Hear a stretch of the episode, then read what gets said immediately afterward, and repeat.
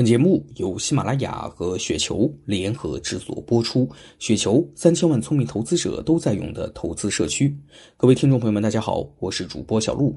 那今天呢，给大家分享的这篇稿件的名字叫做《格力电器能问鼎深市上市公司市值第一吗？》来自于股灾亲历者。曾经在深圳股票市场，乐视网市值比格力电器还高。当时我就说，这是一件十分荒唐的事情。这些炒作乐视网股票的人不乐死，谁乐死呢？如今此事已成为历史笑话。可当时不少人认为，乐视网市值超过格力电器是代表了新经济，市场存在就是合理。我不理解。去年以前，我曾经说，格力电器每股收益、净资产收益率、股息率等都远超过美的集团，可格力的市值和股票市盈率却低于美的，是荒谬的。可不少人却觉得存在就是合理的。我不理解，是因为我不了解美的，不懂市场，我只能一笑置之。固执己见，持有格力，而绝不再买美的。如今，没有人还会认为美的市值高于格力是合理的了，自然没有人觉得格力市值超过美的了，可以卖掉格力去买美的，套利做差价。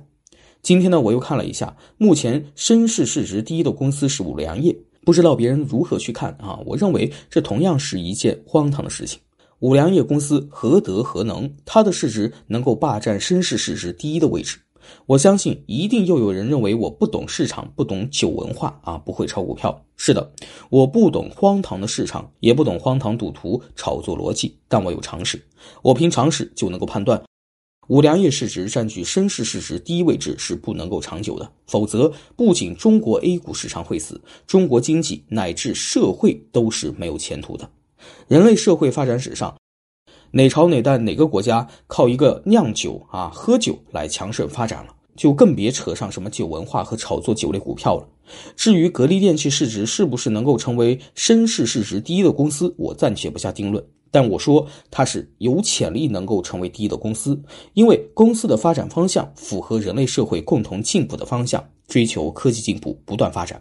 而目前它的市值比五粮液还低，显然是不合理、不可容忍的。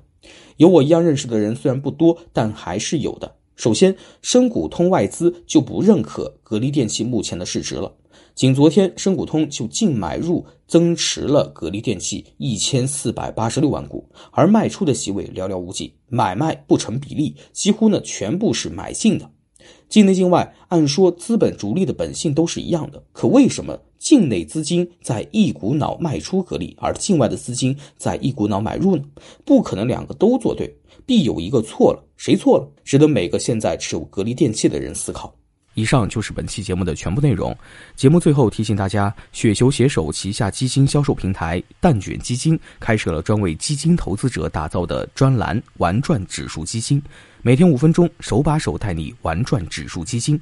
赶快在喜马拉雅搜索“玩转指数基金”，添加订阅吧。